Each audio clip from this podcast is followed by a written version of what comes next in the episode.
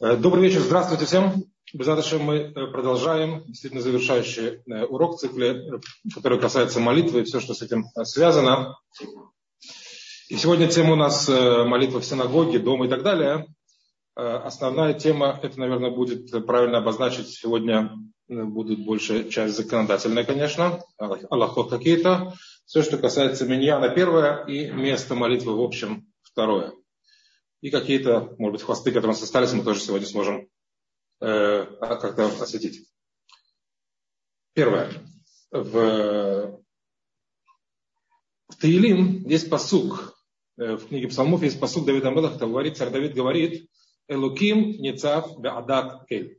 Всевышний стоит, присутствует в общине Бога, скажем так. То есть там, где есть понятие община, не будет община, община в смысле группа, да, собрание некоторое евреев, э, там э, присутствие Всевышнего, оно более явно. Отсюда, что когда мы говорим про молитву, есть некая разница между молитвой частного индивидуума, когда он молится один, или же когда человек молится в собрании людей, которое называется община. Что это такое? Что это такое? Община, то, что мы сегодня, скажем так, на простом Э, разговорном языке называем миньян, то есть 10 евреев, это некая достаточная группа, которая называется община, и, и э, это называется миньян. Откуда мы это учим? Мы знаем, что 10 человек, это мы все знаем. Миньян 10 человек, 10 человек в возрасте, 10 мужчин, простите, 10 мужчин в возрасте 13 и 1 день и старше составляют миньян. Откуда мы знаем, что это 10, не 12, не 5, не 3? Где источник, прежде всего? Источник очень интересный. Источник очень интересный. Э, как известно, через год после выхода из Египта э, Мушер Бейну отправил э, в землю Израиля. Они еще находились за пределами земли Израиля и уже, в общем-то, были готовы заходить в землю Израиля. И Мушер Бейну, как известно, отправил разведчиков. 12 человек, которые по человеку от каждого колена, которые пошли, чтобы разведать землю Кавана. Хорошая, плохая и так далее. То, что написано в Торе в главе Шлах, книги Бамедбар. Написано, что, как известно, 10 разведчиков из 12 оказались недостойными и принесли назад, вернувшись с разведки, принесли вести неприятные, заявив, что земля Израиля не подходит для того, чтобы там находиться, что было неправдой. Двое разведчиков, они были праведниками, это был Иешуа бен Нун и Калев бен Ефун. И написано, что Всевышний наказал народ Израиля, как следствие, в конце концов, это вылилось в 40-летнее странствие по пустыне. Там есть посук. Всевышний говорит, обращаясь к, к евреям, он говорит, э, что надо отдалиться от вот этих самых десяти грешников, отдалиться от них, потому что они будут наказаны. Каким образом написано? Написано и бадлу то хайдара азот. Отдалитесь от этой плохой общины, общины, да? То есть вот от этой группы людей, которая называется эйда раа, община плохая, нехорошая. От нее надо отдалиться. Говорит Гемора, говорит Гемора, что отсюда мы видим, что понятие эйда, то есть община, это 10 человек. Да, в том источнике, по которому мы сейчас привели, это люди плохие то понятие 10 человек составляют общину, общую, составляют э, какое-то количество, которое является неким э, единым целым, которое имеет особую значимость, которое написано словом «ида». Отсюда, что 10 человек это миньян, уже в хорошем смысле, что 10 человек это миньян, где про, про что написано, что это называется тфила бецибур, то есть молитва общественная, молитва в обществе. Молитва в обществе, соответственно, это 10 евреев. Какая разница, какая разница э, между молитвой вот в одиночку, один, два, три, девять человек, или же десять и больше? Кроме законодательного момента логического, дойдем до него, что есть части в молитве, которые, в принципе, мудрецы запретили произносить без того, чтобы был миньян. Буду говорить слово миньян, не переводя каждый раз на русский, миньян 10 человек. Есть э, Аллахот, где мудрецы запретили, постановили говорить некоторые некоторые молитвы изначально только когда есть миньян, но прежде всего понимать, какие у нас есть, э, какие у нас есть э, э, понимание, да, какое понимание вот этого, этой идеи миньян. Как пример, как пример можно привести э, следующий факт, скажем так, следующее, следующее правило, быть может. Мы знаем, что э, есть понятие э, Ашгаха клалит и Ашгаха против. Ашгаха клалит, это так называемый общий надзор, то есть когда Всевышний управляет людьми или, или не обязательно людьми, чем-то в мире, с понятием позиции общего надзора, а есть понятие аргаха против, так называемый частный надзор, то есть Всевышний э, смотрит на конкретного индивидуума. Какая разница? Э, когда мы говорим э, про как бы, более внимательный, пристальный взгляд Творца на какого-то человека, то есть он достоин, чтобы Всевышний рассматривал его как отдельную единицу. То есть есть какие-то, допустим, праведник, да, праведник, за которым тянется поколение, который является, может быть, ядром поколения или какого-то места, или, какого-то, в какое-то время, в какой-то ситуации человек, который является главным, если так можно выразиться, действующим лицом, то Всевышний смотрит вот на этого человека и управляет им то есть судит его, помогает ему и так далее, в соответствии с его заслугами или, наоборот, не дай бог, не заслугами. Частный надзор. Есть общий надзор. Опять же, человек Всевышний смотрит на каждого конкретного человека, но не как на частного индивидуума, то есть важно, что с ним будет. А он рассматривается как часть общества, да, как часть сообщества, как э, некоторые, не, не, не, некоторая, так сказать, э, единица не самостоятельная, а, а как часть общего, общей команды, как часть какого-то сообщества, разумеется. Да? Когда мы говорим про человека, который хочет то, что называется получить благословность Всевышнего, то да, зачастую легче, зачастую легче получить Всевышнего э, благословность, ответ какой-то, сказать, какой-то, какой-то там подарок и так далее, когда рассматривают человека не как индивидуум, как частное, что он лично из себя представляет, а к части общества, потому что в этом случае заслуги, которые есть у общества, они тоже ему помогут. Ну, как совсем, может быть, грубый пример, да, ну, очень грубый пример. Есть, допустим, какая-то команда спортивная, которая выиграла какое-то соревнование. Пусть он там играет там, 10 человек, да, 11 человек, например, да. 11 человек играют в тот же футбол, играют какую-то, какую-то игру спортивную, и они выиграли. Этих 11 человек, да, 9 играли хорошо, двое плохо, это не важно. Даже когда они играли плохо, они получат свою награду, потому что являются частью команды. Да, они не рассматриваются как, как конкретно их личное участие в той или ином событии. Они как часть команды, как часть команды они получат награду, даже если они сами по себе проявили себя плохо. Поэтому, когда есть молитва в миньяне, да, молитва в миньяне, это в Рамбаме написано, она принимается намного легче, она принимается намного с большей благосклонностью. Почему? Потому что нет только мои заслуги или не заслуги, нет только мой личный уровень на чаше весов, достоин ли я, чтобы молитва моя была принята, а также то общество, которое на самом находится, помогает мне, то, что называется, если так можно грубо сказать, трэмпом, да, помогает мне э, вместе с ними тоже, чтобы моя молитва была э, принята Всевышним благосклонно. Поэтому молитва в менянии, она качественно другая. Она качественно другая, соответственно, у нее есть больше шансов, то, что называется, достичь престола Творца, нежели молитва в одиночку без меня. Это первый момент. Второй момент, есть еще один посыл, написано э,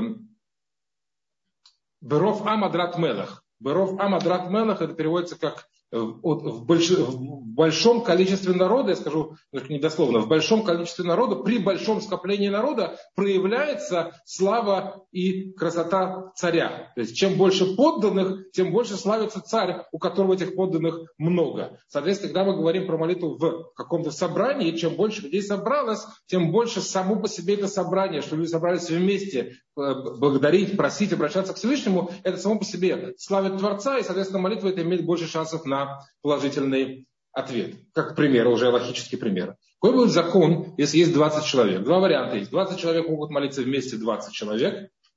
20 человек могут сделать два меня 10 и 10 в разных комнатах. Как правильно поступить? То есть на Валахе как правило, правильнее сделать один миньян на 20 человек. Если по качеству своей молитвы не будет уступать другое э, разделению на 10 и 10, то правильнее сделать один большой миньян на 20 человек. Почему? Потому что Беров Ам, Адрат Мелах, чем больше людей собрались вместе, обращаясь к Всевышнему, тем больше проявляется почет и слава царя. Соответственно, больше шансов, что молитва будет услышана.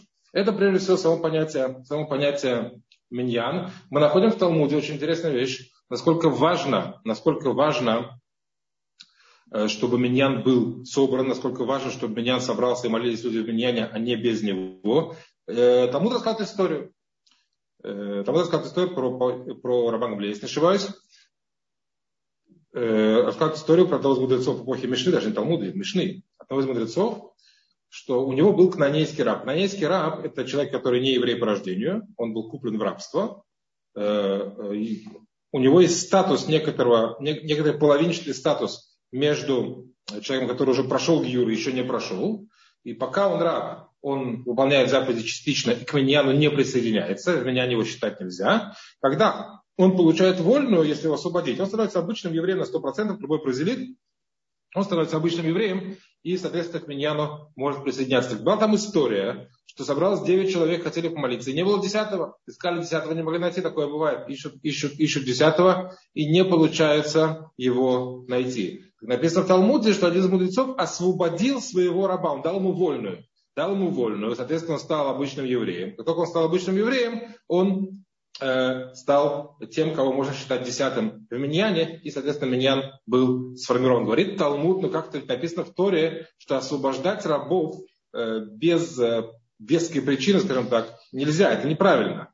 В Геморе, что чтобы сделать Миньян, достаточно веская причина поступить с этим правилом не освобождать рабов. Написано в Талмуде, это митцва дырабим, это митцва, митцва общественная, не частная митцва каждого индивидуума, это митцва, которая лежит на обществе. Общественная заповедь достаточно значима, чтобы даже поступить с каким-то общим правилом, не освобождать кнанейских рабов. В наше время нет понятия кнанейский раб, поэтому мы немножко не живем в такой ситуации, но просто проиллюстрировать, насколько важно, чтобы миньян был, это, наверное, э, правильно. При этом, при этом, законодательно есть рамки. То есть человек, который задает себе вопрос, я обязан идти на миньян или не обязан идти на миньян? Другими словами, это обязанность идти на миньян или же это просто э, мы показали, насколько это важно и хорошо и правильно. Ну, хочу, пойду. Не хочу, не пойду. Если обязанность идти и молиться в миньяне, в твоем Шуханарухе написано, что человек должен стараться, сейчас мы посмотрим рамки этих стараний, стараться и продолжить усилия, чтобы молиться в миньяне. Какие рамки этих усилий? Насколько человек должен стараться, чем он должен, чем он должен э, пожертвовать, скажем так, да, чтобы э, молиться в миньяне. Э, в Аллахе нельзя, вернее, тяжело сказать в, в этих рамках точный, э, точный ракурс, вернее, точный рамки чем-то пожертвовать. Шулханарук говорит четко про время.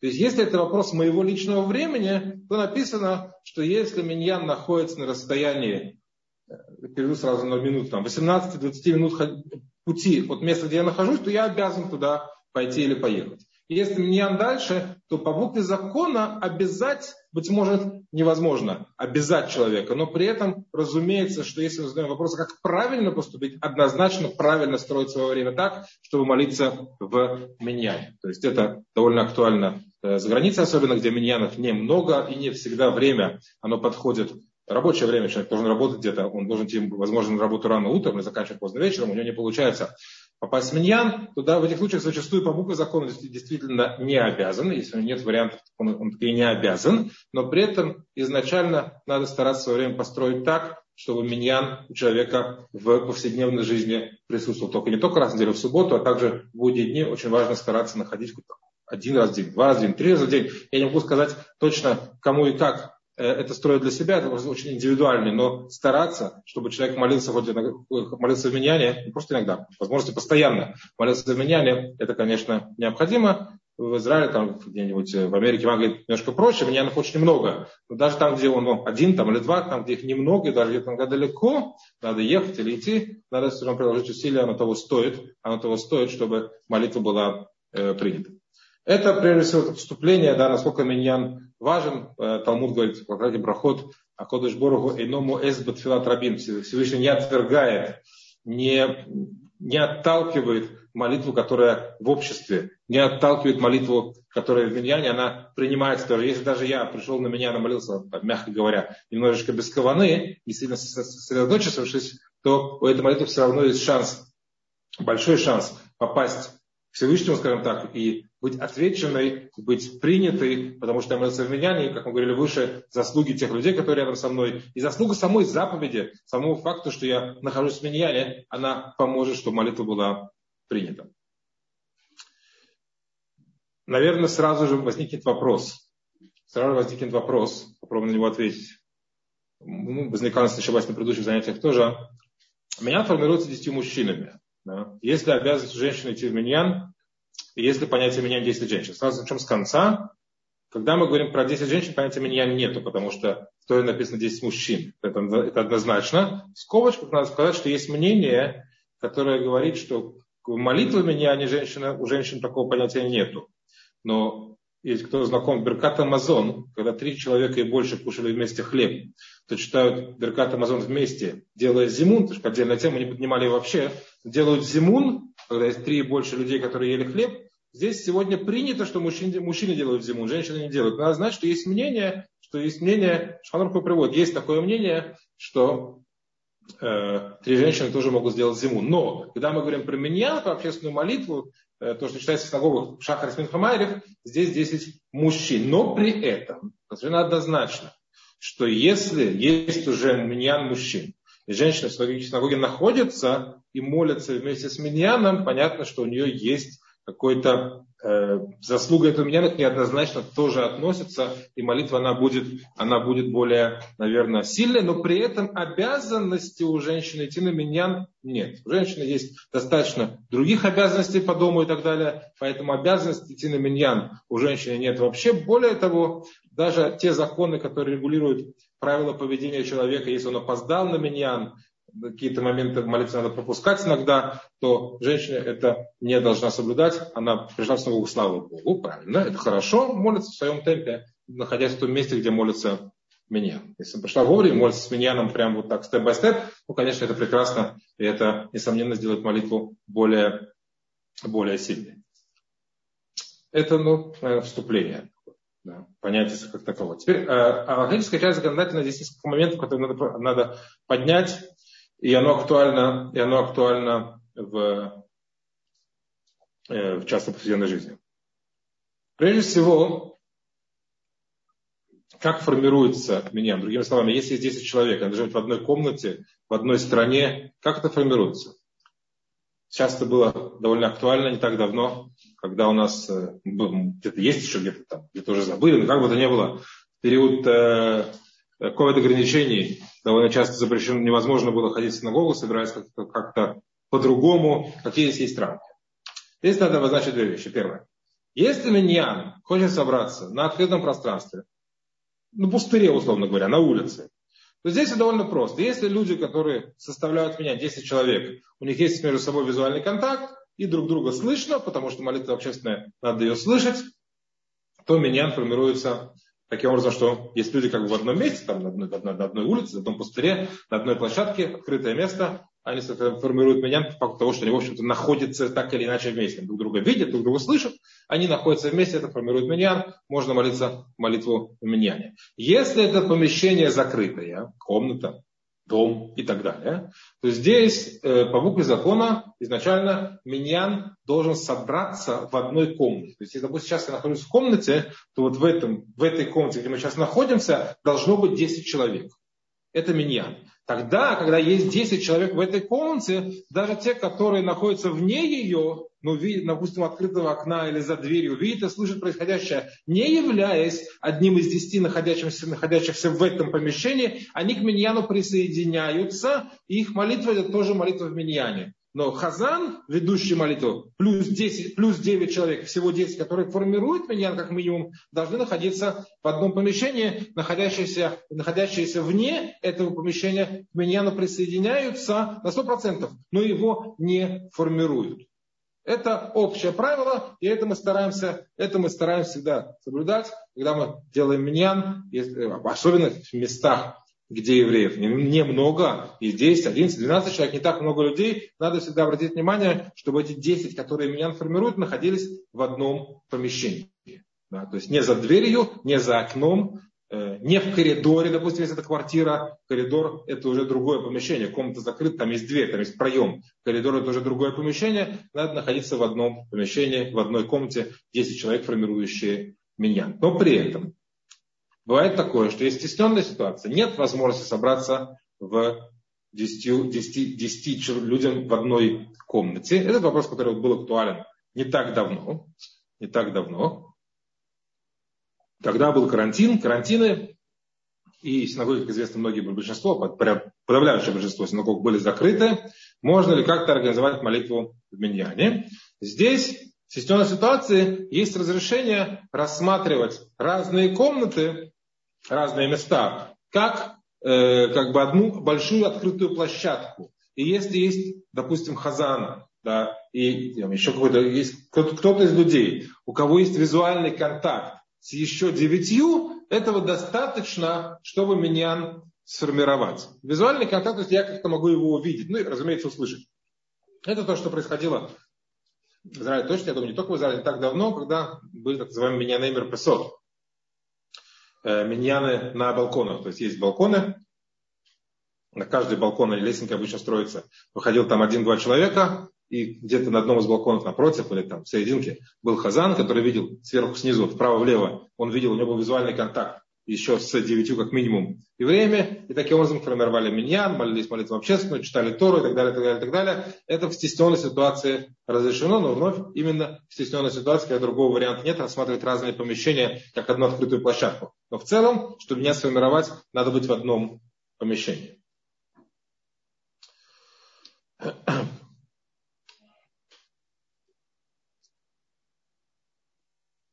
Теперь Дальше попробуем разобрать ситуацию, когда человек, э, когда человек так или иначе, так или иначе молится один. Неважно, по каким причинам. Или там нет миньяна и быть не может, или он не обязан идти на миньян. Понятно, что, допустим, человек, который должен работать, не может. Он, будет, он не обязан идти на меня. Мы говорили, что надо постараться, но по факту человек часто бывает такое, что он не обязан идти на меня, потому что нет меня в то время, когда он может молиться. Или человек, я вижу, пишет правильно, если человек заболел и так далее, так далее, так далее, он меняться, моли, молится вне меня. Сначала разберем общее положение. Однозначно молиться вне меня можно. Но, как мы, можно, нужно. Мы говорили выше, что есть части молитв, которые можно молиться только в миньян. То есть, если нет 10 людей, нет миньяна, то эти молитвы просто не читаются. Просто не читаются. Э, основные пункты, которые читаются только в Миньяне, это Кадиш, душа, Крията. Это основные пункты. Всем известные. Молитва Кадиш да, читается только в Миньяне. Если нет Миньяна, Кадиш не читается никогда и нигде и никак. Никакой кадиш, ни кадиш после изучения Торы, ни кадиш, не дай Бог, на похоронах, ни кадиш, который как часть молитвы, никакой кадиш не читается, если нет миньяна. Также при отсутствии миньяна не повторяют молитву Амида и не читают к душа. Это тоже без вариантов. Если нет миньяна, то молитва Амида не повторяется. Так называемый Хазарат Ашац, повторение Амиды Кантером, Хазаном, не читается никогда, если нету миньяна. И Крията Тура, чтение Торы, тоже никогда не читается, если нет меня. То есть, если нет 10 людей, то Тору тоже называется не выносят, ковчег не открывают, шкаф не открывают, и Тору общественным, в, обществен, в, обще, в форме общественного чтения Торы не читают. Это, это, основ, это основные пункты, которые прям так повседневные. Да? То есть пока я не собрался, ни кадиш, ни чтение Торы, ни повторение Шмайсера у нас в принципе быть не может. Кроме этого, есть еще ряд моментов, которые не считаются без миньяна. Это довольно частные. Это Шева Брахот после свадьбы или в 7 дней пира, когда есть жених и невеста, не читают 7 благословений, так называемых, после Беркат Амазона, или под хупой не читаются без миньяна. Есть, э, в частности, уже это в Сидурах написано, одна молитва в шаббат, которая не читается без миньяна. Э, Пуркан, так называемый, это на Сидурах видеть после, после Шахарита. Э, и еще ряд частных молитв или частных благословений, которые не читаются без меня. Но в повседневной жизни это кадиш, чтение Торы, и душа, и повторение Шмайса, которые никак без меня читать нельзя. Но если человек молится дома, так или иначе, уже случилось. Человек молится дома, и надо обратить внимание на несколько моментов. Первое. Первое – это время. На первый взгляд, если я молюсь без миньяна, то я должен молиться, конечно, в рамках аллахического времени, которое постановили мудрецы, как мы учили выше в свое время. Э, Шма Исраиль надо прочитать до конца первой, трети, первой четверти дня. Шмуна Исраиль надо успеть до конца первой трети дня. Минху надо читать через, пол, через полчаса после полудня и до захода солнца. Майре, вечерняя молитва читается обычно с наступлением темноты, и желательно до полуночи ночью или до утра. Но как бы то ни было, есть какие-то временные рамки. Когда человек молится без миньяна, очень-очень желательно обратить внимание не только на вот эти э, законы, которые регулируют время молитвы как таковые, а также на время постоянного миньяна в городе его проживания, если таковое имеется. То есть, если человек заболел, классический пример, заболел, он заболел, он всегда молится в Миньяне, у него шахарит в 7 утра, Минха в 3 часа дня, Мария в 10 вечера, например. Сейчас он заболел, да, ну, понятно, если он в лёжку, так он просто болеет, может, ему не до молитвы. Но он как бы функционирует, но болеет, прийти не может на Миньян, или вот ну, в карантине сидит, в самоизоляции. Нельзя ему пойти на Миньян, он находится дома. Как ему молиться? Очень желательно свои молитвы сделать в то же время, когда молится тот миньян, в который он обычно ходит. Да? Или если это единственный, то единственный миньян. То есть, когда общество молится, в то же время молиться дома, имея некое намерение, некое понимание, что каким-то образом моя молитва была присоединена к, молитву, к молитве того миньяна, который для меня является, или для меня, или в этом городе является более-менее постоянно написано в Аллахе, что это тоже имеет э, свой источник, и это имеет некую свою значимость. То есть не только молиться дома уже как, ну, как получится, а по возможности, молясь дома, мою молитву сделать в то же время, когда молится меня. Это первое. Очень желательно на это обратить внимание. Человек, который молится дома или на работе бывает, в обеденный перерыв он молится минху, и он не может поехать, у меня просто времени нет. Хотя бы, если такая возможность имеется, молиться в то же время, в то же время, когда человек молится, э, когда молится общество. Это когда я нахожусь дома один. Теперь был вопрос, поднят вопрос, бывает ли такое, что меня собирается у того, кто дома находится, что к нему пришли домой. Это просто интересно. Э, в принципе, мы всегда можем попросить, чтобы 9, 9 человек пришли ко мне в гости и, и помолились вместе со мной, и всем будет приятно. У меня будет миньян. А они тоже ничего не потеряют, потому что они тоже будут молиться в миньяне. Э, здесь э, два вопроса есть. Первое. Абсолютно однозначно что если поход людей из синагоги ко мне домой, из синагоги ко мне домой вызовет ситуацию, что в синагоге не будет миньяна, это однозначно делать нельзя. Миньян, который постоянный, он первичен, в Аллахе даже написано, что если есть в городе миньян, постоянный миньян, потом люди рождаются, умирают, переезжают, что-то происходит. Как бы то ни было, открылся новый миньян. Слава Богу, есть два миньяна, три миньяна, пять миньянов. А потом вот этот первый миньян постоянный, он начал чахнуть по той причине, что люди, может, разъехались, может, умерли и так далее, и так далее. Он стал чахнуть. Написано, что есть обязанность у людей, которые сейчас молятся в других миньянах, поддержать старый миньян, чтобы тот, который существовал, существовал первым, если он еще совсем не рухнул, чтобы по возможности его существования было продолжено. Поэтому Разумеется, любое действие, которое приведет к отмене постоянного миньяна, оно будет недопустимым. Поэтому звать себе домой, если меня не состоится общественный, это точно нельзя. Если меня состоится общественный, тоже люди готовы помочь мне, пожалуйста. И, наверное, наверное, если это одноразовое действие, хотя обычно мы знаем, обычно мы знаем, что молитва в синагоге даже без миньяна, да, и в принципе молитва в синагоге имеет большую значимость, если одноразовое действие люди покинут синагогу и придут ко мне домой помолиться, чтобы мне помочь в синагоге тоже будет миньян, это однозначно допустимо, наверное, правильно. И это практикуется, если, не дай Бог, есть человек, который находится дома по причине семидневного траура. Человек, который находится дома по причине семидневного траура по смерти близкого родственника, э, он находится дома. Изначально человек, который сидит в шива, семидневный траур, по возможности находится дома. И по возможности даже не выходит из дома, а только если ему надо э, переехать, э, продолжать сидеть шива в другом месте. Так оно по возможности. В этом случае, в больших общинах, где много людей, практикуется, что меня собирается дома. Вот эти семь дней траура, меня собирается дома, чтобы скорбящий мог читать кадиш по родственнику своему, находясь у себя дома в Миньяне. При этом, если поход людей из синагоги в дом скорбящего вызовет ситуацию, что в синагоге не останется миньяна, это однозначно практиковаться не будет. Более того, есть пускин, которые разрешают скорбящему даже в семидневный траур покинуть дом, чтобы прочитать кадиш в миньяне и потом вернуться назад домой. Такие, такое разрешение тоже присутствует в, у некоторых законодателей, законодателей. Соответственно, если меня пропадет, то однозначно э, его э, домой мы не переносим. Но если, но если если и в синагоге, и дома, пожалуйста, пожалуйста, но надо помнить, что это не должно быть чем-то постоянным, если нет на то причин, то я поясню. Если человек, не дай бог, тяжело болеет, он не может выйти из дома, то вполне практикуется, что люди помогают ему каждый день, собирая меня у него дома. Но изначально переводить молитву из синагоги домой, это не очень правильно.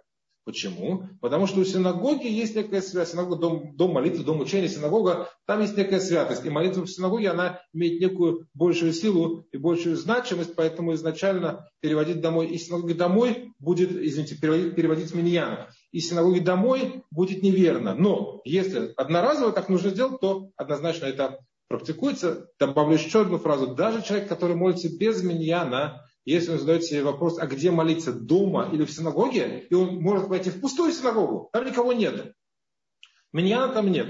Но ему он может без, без больших, скажем так, потерь в эту синагогу прибыть и молиться там без миньяна, лучше молиться в синагоге или в доме учения, нежели дома, даже без миньяна. Тем более, тем более, когда мы говорим про миньян в синагоге, это правильнее, нежели дома. Так вот, человек, это первое, что мы должны знать, человек, который молится дома, по возможности время подбить, скажем так, да, к тому времени, когда молится в синагоге. Второе, что надо знать, и это актуально не только дома, просто в синагоге, мы приходим, и она уже стоит, как она стоит, и там молится, как молится направо, ну, смотрит в ту сторону, куда надо смотреть. В Мишне написано, что человек, который молится, изначально должен повернуться чисто физически, головой, да, лицом, в сторону Иерусалима.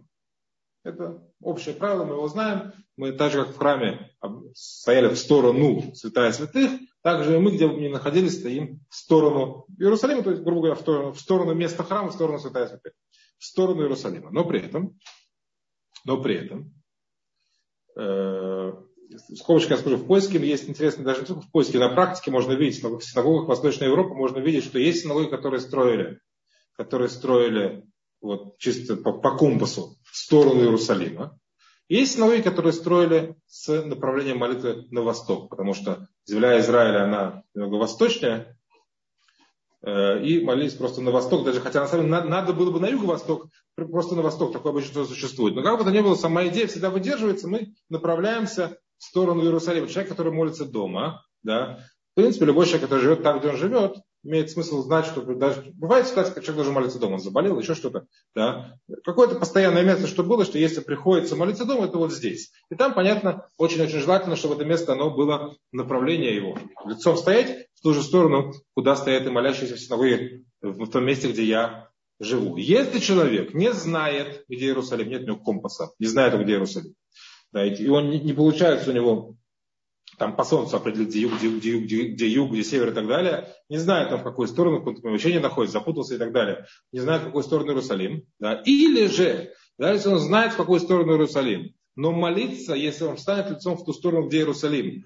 то молитва будет некачественной, потому что ему кто-то будет мешать, его что-то будет отвлекать, да, то есть, например, человек на улице находится, смотрит на часы, через пять минут заход солнца, надо строить, чтобы политься минху. Можно зайти в подворотню, встать лицом к стене и там помолиться. Можно молиться прямо на улице, лицом к Иерусалиму. Ну, не лицом к стене, понятно, что лицом к Иерусалиму напротив части, он будет мешать людям, люди, проходящие, проезжающие, будут мешать ему. Лучше молиться в том месте, где оно будет комфортно и качественно, даже пожертвовав направлением в сторону Иерусалима, как написано в Мишне, «Бельват шейхавен либо лешамаем». Написано в Мишне, главное, чтобы направил сердце в сторону небес, скажем так, в сердце направить к Творцу, а само направление, оно вторично, если я не знаю или не могу встать в сторону Иерусалима. Это второе. Третье, что надо знать, да, надо знать, что место, это важный момент, мы немножко поднимали в прошлый раз, место молитвы должно быть чистым. Чистым имеется в виду два момента. Чистым в плане отсутствия неприятных запахов, раз. Это просто. Если чем-то, извините, пахнет дурно, да, будь то схожее место, будь то, извините, помойка и так далее, в этом месте нельзя молиться. Пока запах, который там присутствует, не, не, не, не выветрится, да, там, где дурно пахнет, нельзя молиться. Здесь довольно просто все. Молиться, говорить благословление, надо просто подождать или уйти в другое место. Даже если нет неприятного запаха, если в этом месте находятся нечистоты, скажем так, в этом месте тоже молиться нельзя. Э, есть э, ряд правил, как от этого избавиться. Да, там, где-то можно их закрыть, где-то можно их э, так или иначе привести в состояние, чтобы они не были такими грязными. В частности, мы сейчас оставим. Но как бы, если там частота есть, то молиться там нельзя. Мы в прошлый раз поднимали вопрос, если есть маленький ребенок, в подгузнике, да, он не всегда чистый, то если это ребенок, как на Балахе, в возрасте, когда он может употреблять уже мучные продукты, не только молоко мамы, а в, то есть большинство людей, детей его возраста уже могут, и многие употребляют. Э, искусственное питание, сделанное из злаковых, так или иначе, то с этого возраста принято уже обращать внимание, чтобы он был чистый, когда я когда чистый имеется в виду, не, если он мокрый, это не страшно, если он грязный, то такого ребенка с возраста примерно 2-3 месяца надо уже на это обращать внимание, с трех месяцев точно надо на это обращать внимание, чтобы, если он грязный, он не должен находиться в той комнате, где молятся, и то же самое в той комнате, где говорят слова Торы, это очень актуально в субботу. То есть маленькие дети хотят сказать слова Торы или петь субботние песни, это тоже те же слова Торы, там есть имя Всевышнего часто. Есть маленький ребенок, надо его привести в состояние, чтобы он не был грязным. Э, проверить это, чтобы он не был грязным. Это важный момент. Э, чистое место, отсутствие вот таких нечистот в том месте, где я молюсь. И последнее, это место должно быть тем местом, где не принято на постоянной основе находиться, скажем так, без одежды. То есть есть какое-то место, допустим, ванная комната, без туалета, просто ванная комната. Да? Чистая, блестящая, прекрасная, красивая. Но в ванной комнате, разумеется, люди, они находятся часто без одежды вообще. В таком месте, в принципе, молиться нельзя. Это место не для молитвы, то же самое части бань и саун и так далее, так далее, так далее. Даже сейчас все одеты, но если это место, где обычно находится, обычно находится без одежды, то там молиться нельзя в принципе. Просто такое место не подходит для молитвы. Оно не подходит, оно не пригодно для молитвы по определению. В синагоге таких вопросов не возникает. Для этого и построено, чтобы там молиться. Да. Но дома или особенно где-то в пути, скажем так, да, э, где-то в стесненной ситуации, на эти моменты надо, надо обращать э, внимание. Это, это э, место молитвы. Еще один момент, который назначен человек, который молится в одиночку. Есть правило, возможно, поднимали это место в этот момент. Э, есть правило, что человек, когда он приступает к молитве, особенно мы говорим про молитву Шмунаисра, он должен э, создать для себя ситуацию, чтобы ему не мешали. Да? Чтобы ему не мешали. Отсюда, отсюда, что мобильный телефон, даже если он стоит на вибрации, никому не мешает. Вибрирует в кармане, никто не слышит, только я чувствую. Такую вещь во время молитвы Шмунайсера тоже надо исключить. Потому что если я начинаю молитву с мобильным телефоном в кармане, который даже на вибрации, я подставил себя в ситуацию, когда моя молитва мне будет в середине, может быть такое, что моей молитве что-то помешает. Я изначально такую ситуацию себя поставил. Надо выключить полностью, не полностью, имеется в виду, убрать любые звуки или движения телефона, что как будто его не было. Что даже если он там будет, условно, звонить, я про это даже не буду знать. Поэтому мне это никак не помешает время молитвы. И то же самое, когда человек находится в каком-то месте, где ему могут помешать, надо обратить внимание, не начинать молитву по возможности, пока не найдут то место, где мне не помешают. Понятно, что если никак по-другому не получается, время проходит, надо молиться как получится.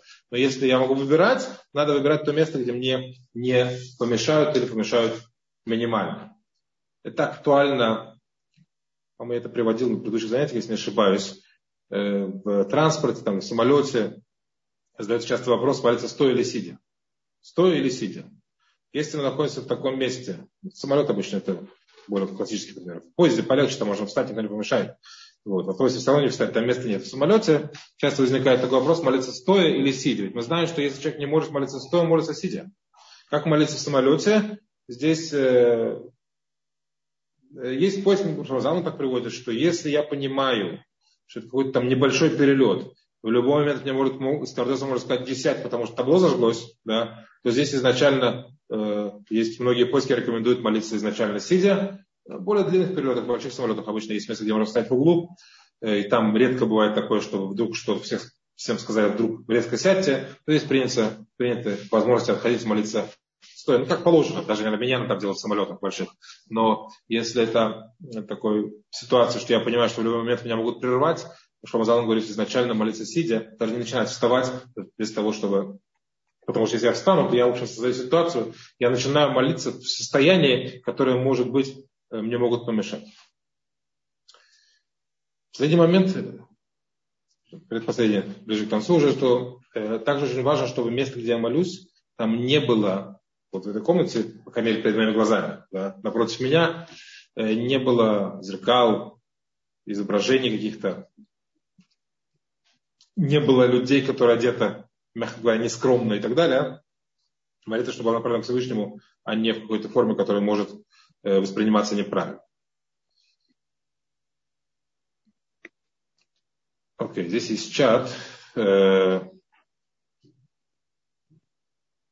Кадиш во время похорон на кладбище правильно говорит в сторону Израиля или могилы, есть ли правило? Скорее всего, в сторону Израиля, но обычно кладбище, обычно кладбище оно происходит э, именно как оно удобно. В сторону могилы нет какой-то обязанности говорить Кадиш. Э, надо всегда также, если мы за границей надо обращать внимание, если кладбище еврейское, но все, слава Богу, бывает такое, что хоронят кладбище, которые не полностью еврейские, там какие-то какие изображения, которые не относятся, скажем так, к нашей религии. Там надо э, аккуратно смотреть, в какую сторону обратить взор, молиться кладбище, за оградой или, или же, ну, по крайней мере, не напротив тех моментов, которые не подходят к молитве Кадиш, но к, молитве, к могиле не надо. Если возможность в сторону Иерусалима, идеально. Нет, как оно получается технически, что люди могли удобно встать и, и, и, и комфортно прочитать эту, эту молитву. Квадурав, я прошу прощения, Татьяна с самого начала тянет руку. Если это действительно вопрос, то может ли она его озвучить сейчас? Татьяна, пожалуйста, из Амстердама, вам слово. Опустила руку. Наверное, ошибка была. Или передумала. Спасибо. Теперь, э, если есть вопросы, можно их писать уже и говорить, потому что какие-то хвосты, может, можете забыл какие-то моменты поднять, имеет смысл, имеет смысл именно и сейчас заняться. Есть, есть вопрос, да, пожалуйста, есть такой вопрос. Во-первых, хочу сказать большое спасибо за потрясающий цикл, вот лично от себя. Э, вопрос такого характера очень часто слышится. Можно ли просто так заходить в синагогу? То есть, например, выпить воды, охладиться, передохнуть. Хороший вопрос. Это хороший вопрос. Э, давайте маленькое вступление. Вопрос хороший. Почему? Потому что вопрос обязан быть не то, что имеет право на существование. Вопрос правильный по той причине, действительно, синагога, она имеет святость. Синагога имеет святость, э, есть целый ряд законов, это, к ним, ну, это, конечно, не цикл уроков, но это, это не пять минут. Проговорить все законы, которые связаны с святостью синагоги, книг, книг, которые там находятся, мебели, которая туда завезена, Сефертора, шкаф для Сефертора, там есть ряд целый ряд законов, целый ряд правил, каким образом э, надо святость соблюдать. И одно из правил написано уже в Мишне, которое основано на правиле, правилах, простите, поведения на храмовой горе, что на храмовую гору не заходили, например, чтобы срезать угол да, и на, на, на, месте, где стоял храм, нельзя было вести себя там, легкомысленно или еще как-то. Ряд законов, которые касаются храма, мудрецы, храма, простите, мудрецы принесли на синагоги. И действительно нельзя заходить в синагогу для того, чтобы просто охладиться, для того, чтобы просто срезать угол. Такое часто бывает, что синагога стоит между улицами, можно пройти насквозь, чтобы срезать угол. Нельзя в синагогу прийти, чтобы там просто побыть просто так, для каких-то нужд, которые не связаны с, не связаны с самой синагогой. Но, но так как, так как э, любой еврей всегда может найти в синагоге то, чем заняться что подходит для этого помещения, но то, что принято делать, это такая вещь. Изначально стараются в синагогу не заходить, вот для того, чтобы просто, просто вот бывает человек по улице, жутко жарко, стоит синагога, или там Ишива, понятно, что там кондиционер. Зайду-ка я постою там пять в сторонке, в уголке, немножко просто прийти в себя. Да? Э, изначально это вроде неправильно. Это не то место, которое построили и сделали для того, чтобы я там приходил в себя, там учиться или молиться.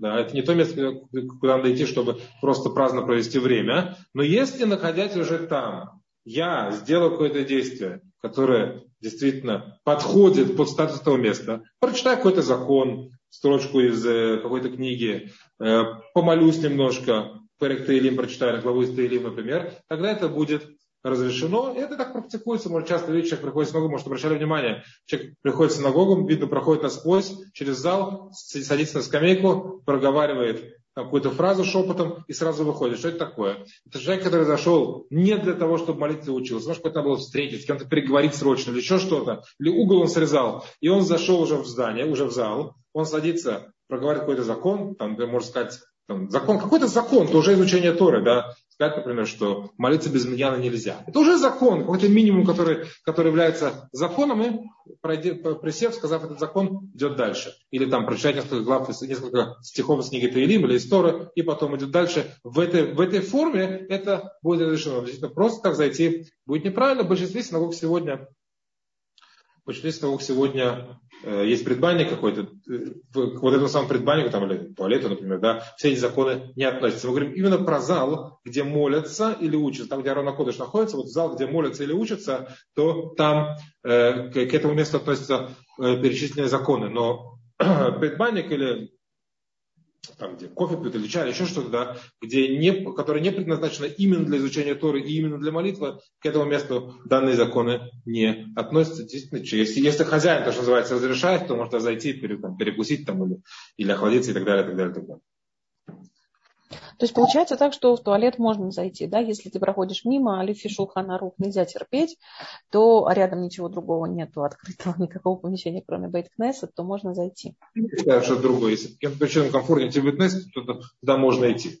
Если только, только если, ну, только надо знать, что э, чтобы не было, чтобы, чтобы это не было э, без разрешения Габая. Есть синагоги, которые, например, пишут объявление там, кто хочет прийти в улицы там, попить кофе, пожалуйста, пейте, но только положите там шекель или два в кассу. Есть, которые пишут, не пейте вообще, потому что частная собственность, в конце концов, имеют право ограничить. Но в синагогу, в туалет обычно почти все разрешают зайти. Есть, которые просят как-то э, присоединиться к тратам по содержанию помещения, это уже частный момент. Да? Но с точки зрения закона о святости синагоги, однозначно это разрешено. Таких проблем нет.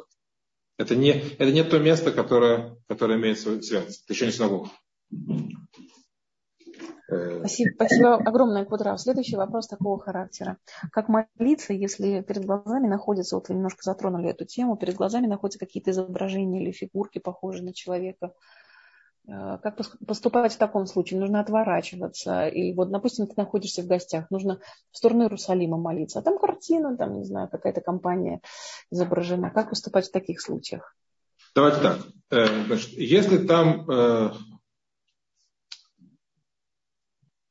э, зеркало или люди, изображение людей, то здесь правильно отвернуться, пожертвовав, пожертвовав э, э, Иерусалим.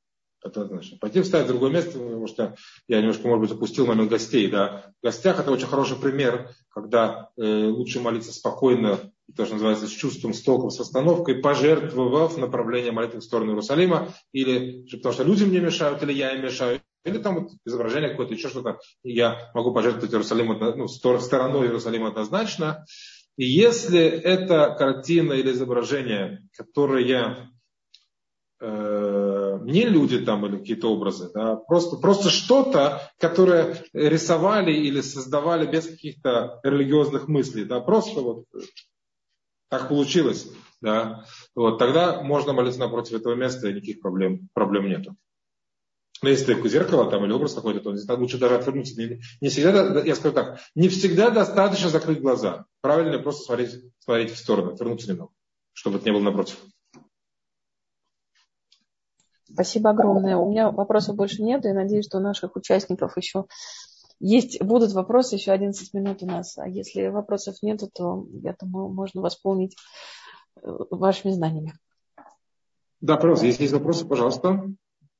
Если вопросов нет, то тогда можно... Нет, нету. Понял. Тогда давайте тогда поднимем еще одну тему, хотя она не касается... Что такое молитва, в принципе, да? Молитва, в принципе, мы это разбираем в самом начале, это э, просьба. Грубо говоря, молитва как понятие в самом таком широком смысле это просьба. Это верно, что просьба, когда она, мы ее одеваем в некую форму, там, Шма читаем, благодарность какую-то говорим и так далее, но в целом молитва это просьба. так это воспринимается, так оно привычно. Э, надо, наверное, обратить внимание, мы не говорили вообще про то, что называется брахот. Благословление.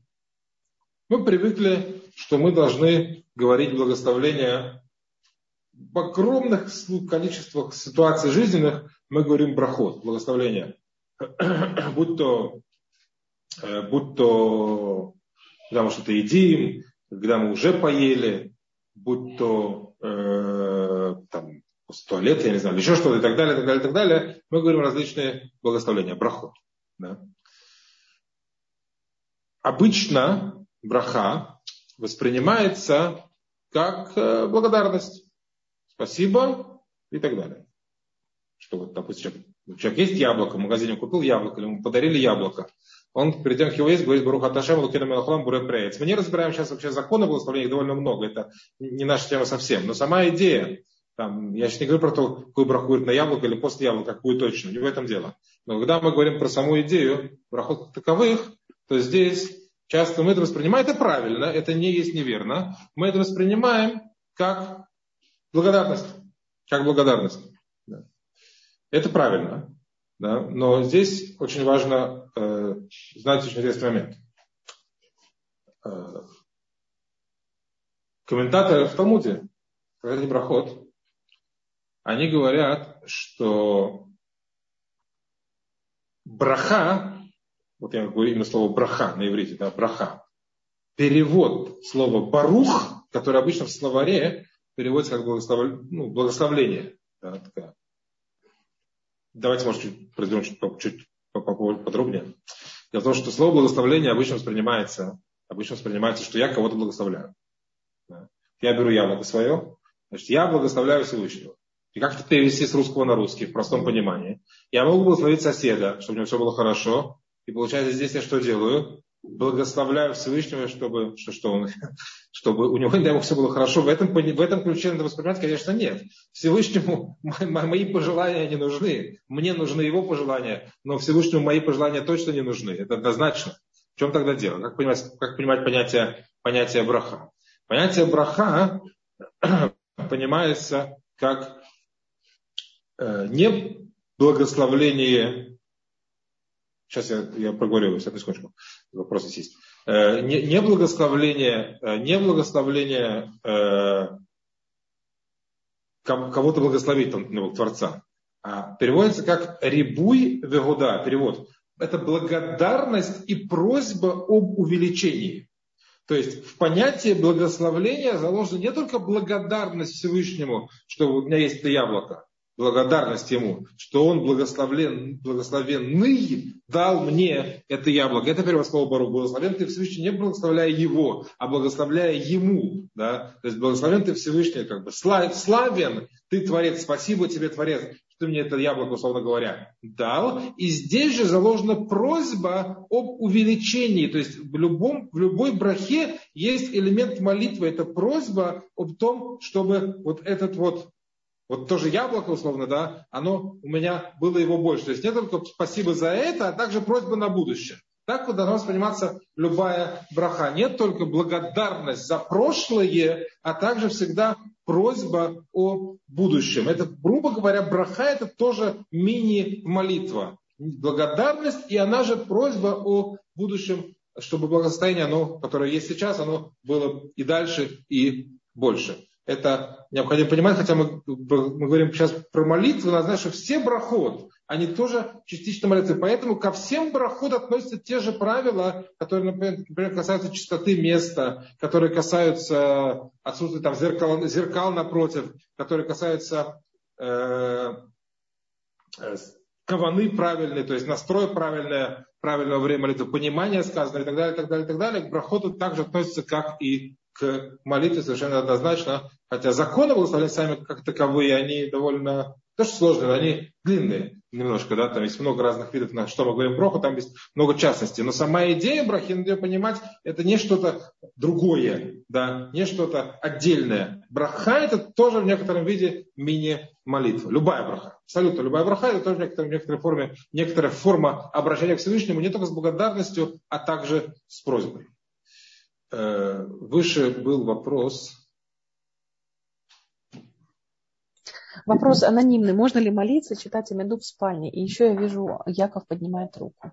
Да, сейчас. В спальне я понимаю, вопрос направлен на, на, на, на вопрос места, где место, где человек, человек одет или не одет. Обычно спальная комната – это место, где можно читать молитву.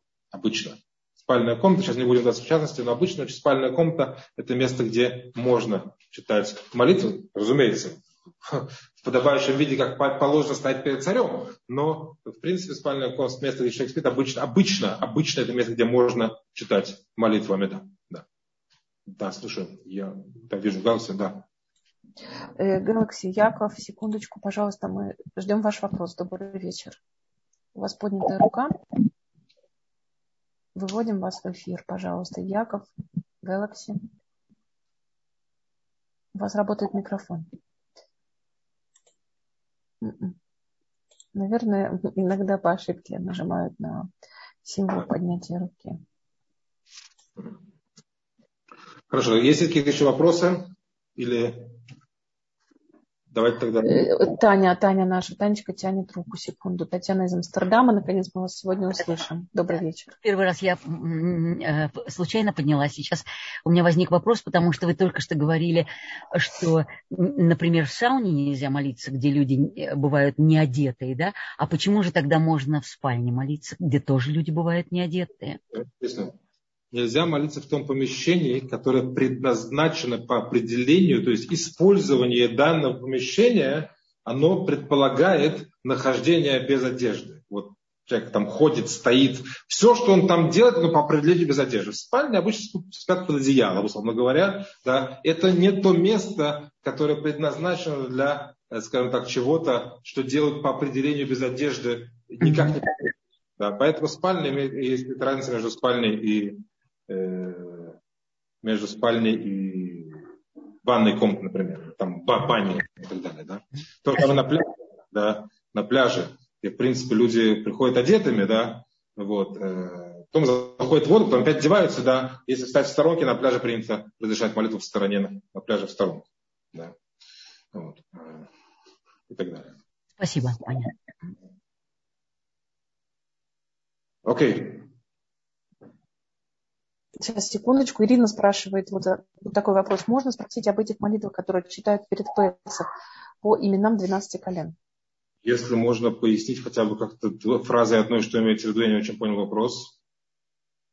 Ирина, задайте, пожалуйста, ваш голос. голос да.